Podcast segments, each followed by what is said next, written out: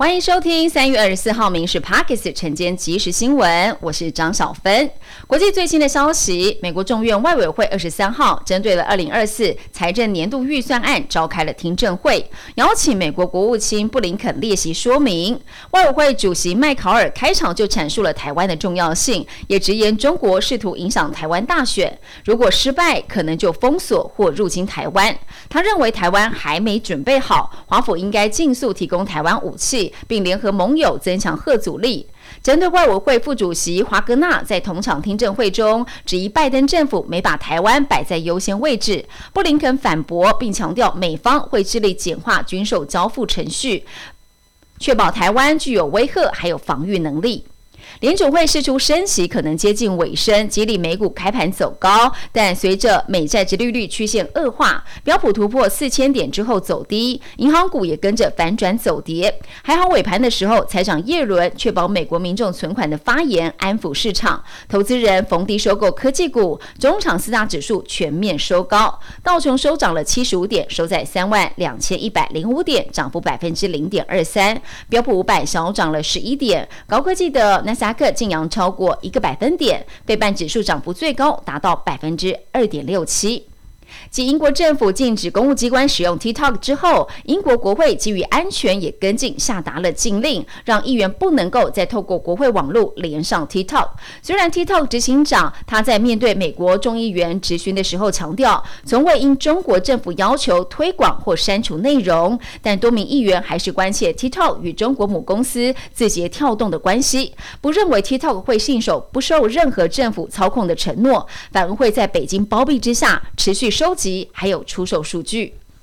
回到国内天气方面，今天微弱风面通过东北部以及东部有局部短暂阵雨，中部以北也有零星降雨，其他地区是多云到晴。温度方面，北台湾高温下降，不过还是有二十五、二十六度，其他地区是二十七到三十一度。高雄有局部三十六度以上高温发生的几率，户外活动要注意防晒，要多补充水分。全民共享普发现金六千元，在二十二号开放线上登记，开跑第二天登记入账人数突破两百万人，轮到了身份证字号尾数四五要来登记。立法院如果在今天审议通过特别预算案，包括了首批完成登记入账、弱势族群直接发放，还有偏乡造册发放的民众，最快四月六号可以得到现金六千元。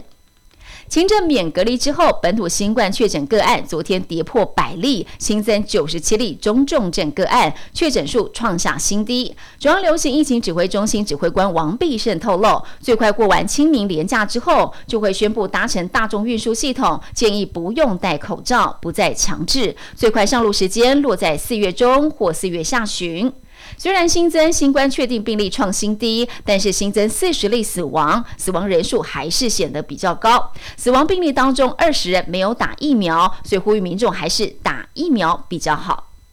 行政院长陈建仁拍板，教育部提出的青春动资券规划方案，未来每年常态性针对十六到二十二岁的青年，每人发放五百元的青春动资券，预估是有一百六十五万人以及近三千家的运动产业业者受惠。教育部次长林腾蛟表示，青春动资券的总经费每年最高达到了八点二五亿元，由运动发展基金来支应经费，也就是运动彩券的盈余来挹注。效益的部分，教育部目标是。青春动资券的抵用乘数可以达到一点五到二点五倍。东京奥运拳击铜牌得主黄晓雯昨天在世界女子拳击锦标赛五十四公斤级四强赛以五比零扳倒了去年世锦赛银牌泰国选手，闯进了决赛，距离生涯第二面世锦赛金牌只差一步。而我国另一名好手林玉婷，则是在五十七公斤级四强面对哈萨克女将，以三比四些微的差距落败，无缘晋级金牌战，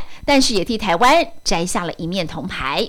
以上新闻由民事新闻部制作，感谢您收听。更多新闻内容，锁定下午五点半《民事 Pockets 晚间即时新闻》。